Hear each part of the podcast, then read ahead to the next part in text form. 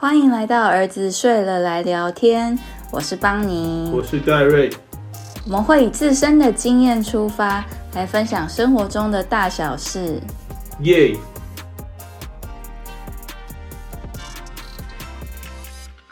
今天来聊习惯复利这个主题。觉得我们最近在讲到很多内容的时候，其实都有稍微带到关于习惯产生的复利效应。那我觉得这个东西其实有非常多可以分享的，我们应该也都蛮有感的。没错，复利效应最厉害的东西在于它是持续往上堆叠的。你可能每一天的改变没有觉得差那么多，当它持续的累积下去的时候，就会差很多。习惯和复利这两个东西堆叠起。来来的效应是很可怕。有一个可能是真实的例子，就是当如果一个二十八岁男性，然后他每天下班的时候，出于情绪上想要犒赏自己，有一天多吃一包洋芋片，啊，某一天可能多吃一根冰淇淋，那一年下来他可能会胖十二公斤。但这些东西都是在每一天很自然而然的发生的一些小变化堆叠起来。这根本就是在说你自己。这是习惯复利的一个举例。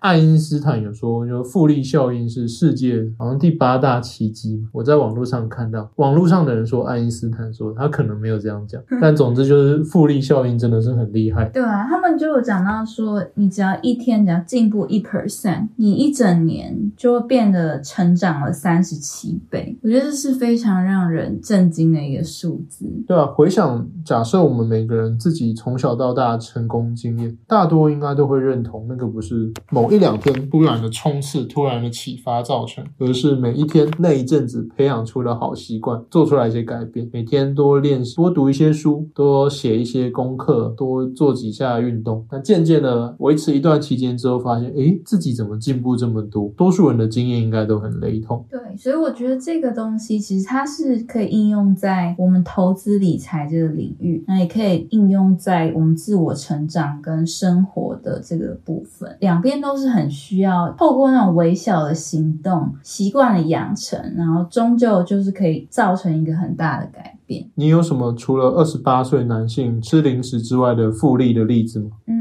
我觉得其实蛮多的，你也知道我就是一个比较规划控、计划控。那我觉得我有很多东西都是有应用到这个观念。像举我一个小时候的例子好了，就是我们大概是从国小四年级的时候开始学校有英文课，然后在那之前我是几乎没有接触到什么英文。但是在那之后，就我妈不知道从哪里接收到的观念，就是英文很重要，英文是接下来这个时。时代非常大量运用的东西，所以他就非常强化我学英文的这个观念，就是英文很重要，很重要，我一定要把它学起来。所以从那之后，我就开始花很多时间在学英文。就我人生中求学过程有非常多个阶段，都花了很多时间在学英文，尤其是在高中的时候。高中可能你们就觉得英文就还好嘛，就差不多那样背单字啊，然后学学校的东西。可是那时候我又不知道哪个。跟筋不对，就我真的每天都花至少半小时在念英文，然后可能是一些比较偏向课外读物的东西。然后我觉得这样子，经年累月，我那时候大概花了三四年嘛，就大概从国中到高中，我觉得英文真的有很大的进步，不只是学校的东西可以照顾好，就是就连我自己另外出去考英检，或者是后来在工作场合啊、学校场合应用到英文，我都觉得还算是有信。心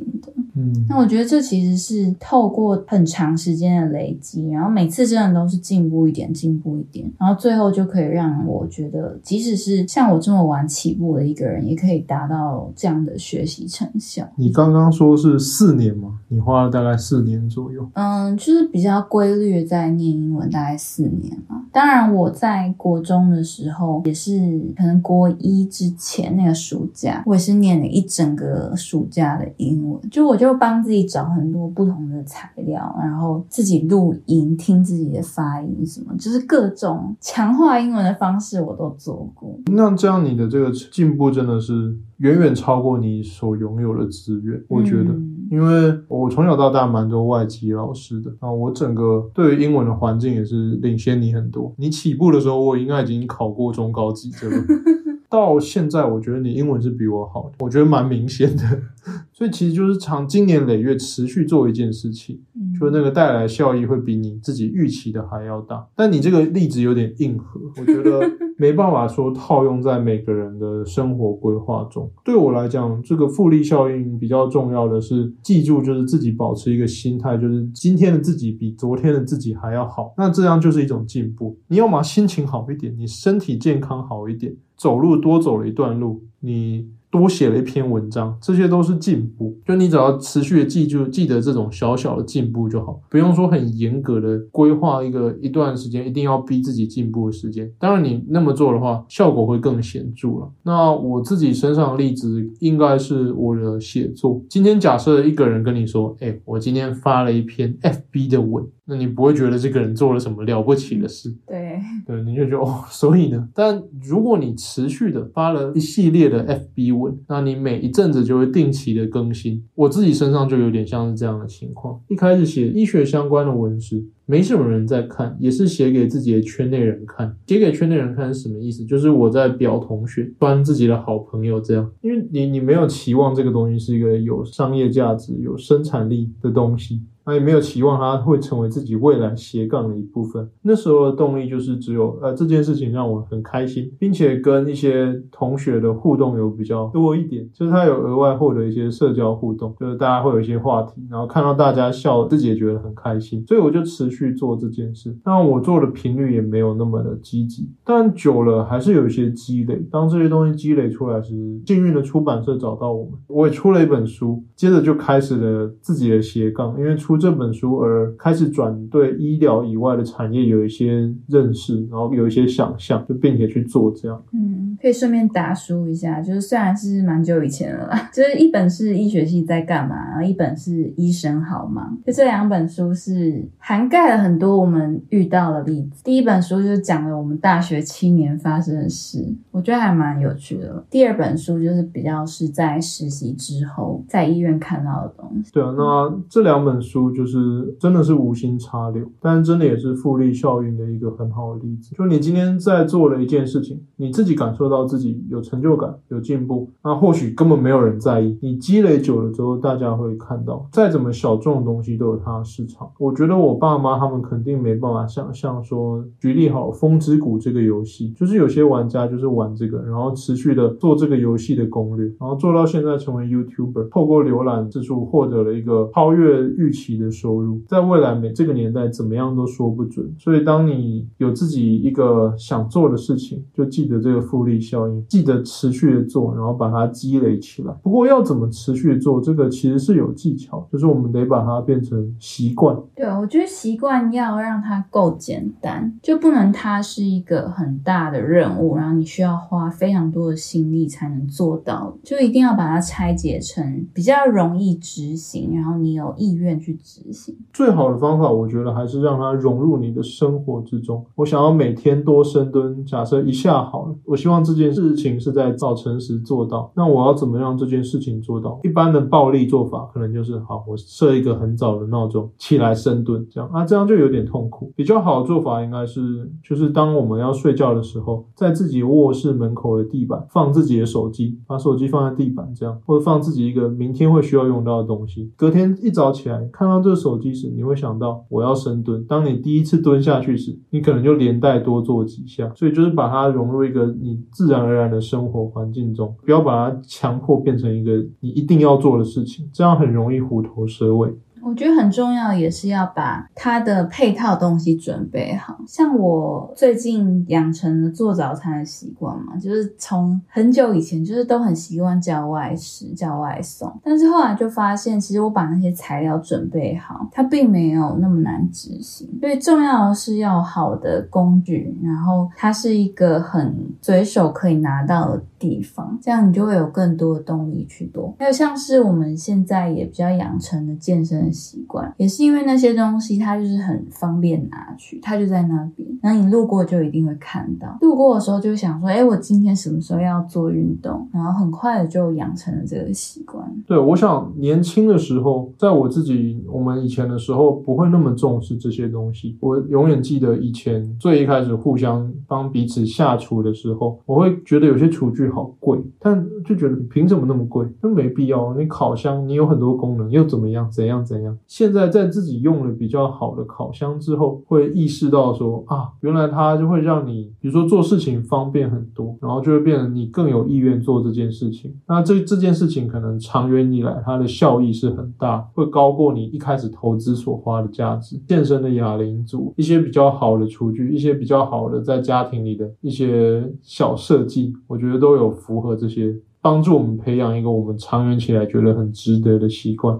嗯，那我觉得另外也是说，可以让这个事情变得有吸引力。比如说生产力的东西，好，我觉得其实，在做很多就看似有生产力的，可能工作的一个任务啊什么，就是其实心里会有点抗拒，因为做它的时候，你就需要全神贯注啊，然后投注很多的心力在上面。可是如果你把它变成一个，你做完之后可以有一个正向的回馈，比如说我今天可能我写了一篇文章，然后我就告诉自己说，我写文章以后我可以得到，比如说看剧的时间，或者是。给自己一个小小的奖励，然后我就会变成习惯，说我做完这件事会得到一个奖励，把它跟奖励连在一起。所以之后我可能就会更想要去做原本就是必须要做，然后不是那么情愿做的事情。可能对我这种人来讲，当这个东西对你来讲很不情愿做的时候，那个阻力真的有点大。我们要记得哦，最重要的是要培养那个习惯，不是把你当下的这件事情做完。所以你今天好，假设以我们的身份，我们要发文，我不想发文，我发一个字也可以啊，就是真的，就是你发一个字也是进步啊。虽然说别人就会觉得你就多打一个字，你哪有什么？可你每天多打一个字，当然我不会说什么啊，你一年就多打了半篇文章。这样其实有点弱，但一定不会是这样。你可能到第三天，你把这篇文章打完，或者是你到第十天什么的，然后渐渐的你养成了打字的习惯，你会很快的更有生产力。那这个都是你自己无法想象，所以就记得就是去做这件事情。那做很少都没关系，有进度就是进步，不要给自己太多压力，但尽量让自己持续的做下去。持续做下去永远是最难的。我们有在减肥都知道这件事，老减肥了。什么老减？就是减肥专家。就是知道，嗯，每天少吃一一点点这件事情是最重要，比你突然不吃不喝一天这种暴冲还重要。对，觉得长期稳定才是真正可以造成改变。就你突然间做出很大的改变，做出很大的牺牲，最后都会变成报复性的饮食或者是消费什么，就是各种反弹，就还不如是慢慢慢慢，然后一点一点的。对啊，然后培养出好习惯。就像我再举一个例子。二十八岁男性，他每天统一发票都直接乱丢，那他两三个月就得很痛苦的兑奖，不兑奖又觉得自己好像少千万的机会这类。万一我中一千万呢？那通常都没中，可是就还是会花很多时间兑奖，然后到处找发票，那段期间很痛苦。那个就是一天的暴冲，不如让他养成凡事拿出载具，电子载。对你就是都讲不听。那我在举例，那个是。那是一个举例。叫你用电子载具用多久？对啊，总之就是说，呃，我们常常就连自己像是我们看似顺利成功的读书生涯，我也是感受到爆冲这件事其实不长久。我的高中以前的所有学习都是在建立在为了考联考那次导向，所以就变成联考考完之后，我沉溺在快乐的时光里了无数年。对啊，后面其实没什么学习，会觉得有点可惜。其实高中三年，或者是在更以前那些国中，更应该建立的是哦，早起有计划、有纪律的完成一整天的行程那样的习惯。比起说哦，准备好把那些书读好去应付那次考试，更重要的是背后这个学习的习惯，然后早起，生活中每一件要做的事情妥善分类这件事情。我觉得其实好的习惯，它所带来的福利真的很多，是来自于根源。自自我成长。我明显感觉到了，除了刚刚说到的健身啊、饮食一些比较跟健康有关，或者是呃早睡早起这种生活习惯的东西，我觉得像阅读其实也是一个。这个是我这段时间大概有一年了吧，就是比较认真的大量阅读，我觉得它其实是带来很多的好处。就我虽然可能没有办法像很多真的很会看书的人，就是可能一周一本这种大量的摄取。就我可能一个月只能看一本啊两本这样，但是它最终带来的收获其实是非常非常多。而且我觉得我常常最近就开始分享我的一些读书心得嘛，因为我真的觉得收获很多，就觉得很想分享这件事。然后就有很多的出版社，他们反而就是有注意到说，哎，我可能是一个喜欢读书的人，然后就会把一些书寄给我看。就是当然寄书过来这这件事，就是没有什么太多的利利益什么掺杂在里面。但是他们寄给我的书，就是包含了各式各样的领域，所以我就因此有了机会去看了更多我平常不会看的书，然后我在从中又得到一些心得，然后可能这样就会形成一个正向的回馈。我觉得这就算是习惯带来的一个复利。对，这种复利，我觉得很有趣的点是你永远不知道它会把你带到哪里去。像你本来可能是单纯都在看理财、自我成长的书，但因为吸引到了各式各样的讯息，触角开始往四面八方扩展。我也有一个类似的例子，我我以前有一阵子就突然很迷鳗鱼，嗯，就我就觉得哦。鳗鱼好酷，哦，然后我就去查，就反正我每天都会去看一些鳗鱼相关的东西。然后我在外面的时候，如果稍微看到就是鳗鱼有关的文章，或者是鳗鱼的产品的时候，我都会停下来盯一下。这大概是我高中到大二时发生的事情。这个东西在十年后发酵，就是你记得在有一次用餐上，十年后有一次用餐的时候，餐桌上有一些许多那种大公司的大老板，有一个老板蛮爱聊鳗鱼。他对鳗鱼养殖很有兴趣，然后我就跟他，哎呦，这个人懂鳗鱼啊，然后我就跟他聊，就是鳗鱼什么头折下来啊，什么就是，反正就鱼苗不好养的原因是他们的一些习性会让他们很容易把自己撞死之类，讲一讲。他那阵子对我产生了兴趣，微微的兴趣。以前读书时常常会觉得说，哦，那个我读这些书要干嘛？我我这辈子用不到微积分，我这辈子以后绝对不会用到云南的地理知识。不过，多数时候我们的经验都是书到用时方恨少。你多读一点，未来哪一天会有用，真的不知道。那习惯就是这样。像我最近很有感觉的是，以前学的所有知识，以为未来不会用到的，现在小孩狂问我相关的知识。不管是物理啊、化学啊、地理、历史各种，就是我都觉得哦天呐，还好，就是很多以前都有学过，然后稍微复习一下都还讲得出来。有些人会刻意抛弃以前所学习的东西，就是过了之后，就因为可能也对他没有好奇，也没有热忱。当你有机会再接触到他，是不会刻意去回想以前所学的东西，甚至。就是想啊，我不想再想这些，早就已经离开我了，我不要再回顾他。我们都刚好不是那种人，所以当小孩子在问我们一些学科的问题时，我自己觉得我们目前都回答的蛮好，而且也回答的很有逻辑，就是觉得有把它教成我们期待的样子。嗯，我妈就有点失败。我妈你不能怪你妈，你妈不是数学才十分。九分，然后连考九分。啊。不过因为数学考太烂，他觉得老娘大失常，重考，重考考十六分，两年都考上同一个科系，第二年还是去读。我妈就是因此很排斥数学，当然也有可能是因为她遇到不好的老师去抹消了她对数学的情感。但总之，我妈对数学排斥有反映在她对我们的教育上。以前都很爱算那个鸡兔同笼，这个笼子里有六只动物。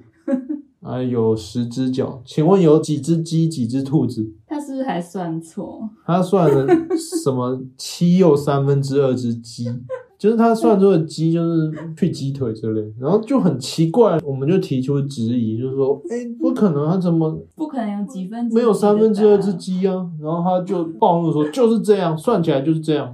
他就抗拒知识，所以变成这样。这个我姐也有讲过，这件事不止发生在我身上，我姐身上也有。就是我妈可能也是算说，你这个有十九点七只乌龟之类，总之自己不要排斥任何东西啊，就是对任何方面的知识、任何方面的小习惯，当你注意到它存在的时候，就尽量把它经营成更大的一个习惯。那渐渐有一天，它可能会带来你想象不到的东西。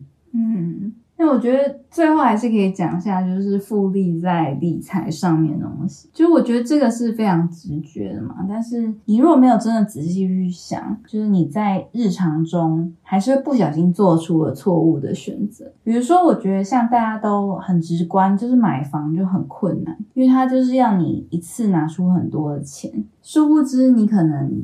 你平常日常的花费累积起来，早就已经超过那个买房的头期款。但是因为你可能一直觉得这太困难、太大、太遥远，所以你反而把很多钱都花在一些没有那么该花，但其实也是累积成一笔大数字的地方。买房也是一个例子，那就以另外一种投资方式——股市来讲哈。其实，巴菲特他一年的投报率是二十二趴，他投报率过去这三年有多少人比他好？就是应该超多人，我们身边的人跟上航运股的那些投报率这三年都赢巴菲特。那为什么巴菲特最有钱？首先是他的本金比较多啊，最一开始是，但再来是他他很老，他这样复利滚了多少年？他每一年都二十二趴，他赢在大家是他稳定的、持续的获利。所以比起来，很多东西都是需要积累和时间，自己心态上也要意识到说，哦，我们不要急着想要一步登天，多数时候没有那样的机会，我们要不能活在泡泡里。嗯，我觉得也是要适时的使用自己的负债，就是你才能一开始。有比较大的杠杆嘛，然后去得到那些一开始的起步资金，然后这些资金去透过时间来产生复利效应。对，这个就比较间接一点，有点呼应到我们前面讲，就是因为有通货膨胀在，所以你今年先借五十块是没问题的，因为你今年的五十块，未来可能可以买到十年后一百元的东西。对，但这个当做一个心理的一个种子啦，对对，就就不要也不急着借贷，真的。觉得它算是比较进阶啊，也比较私人的一个决策，但是我觉得如果有条件的话，确实是可以做的。对，而且并且不要排斥负债这样的想法。你去查所有的富豪，大概负债的一堆，几乎都负债吧？对，只是他们还款能力远远大于他们那个，以及他们拥有资产大于他们的债务。不要排斥任何的想法，负债什么都都不要怕。嗯，对，然后有任何的小习惯，都尽量把它们堆叠起来。如果还没有你想要建立的习惯，让它。妥当的融入自己的生活作息中，不要让它变成一个你特地得为生活作息挪出空间来安插的一个习惯，而是试着让它融入你的生活中，哪怕你一天只能做到你想要做到的样子的十分之一，都不用担心，你迟早有一天会做到你想要的样子。好啊，你好像把总结都做完了。我最近总结真的行云流水。好，那今天就到这里喽，大家拜拜，拜拜。如果你喜欢这个节目，欢迎到我们的 Apple Podcast 打新评分，给我们一些鼓励，或到我们的 Facebook、Instagram 跟我们聊聊天哦。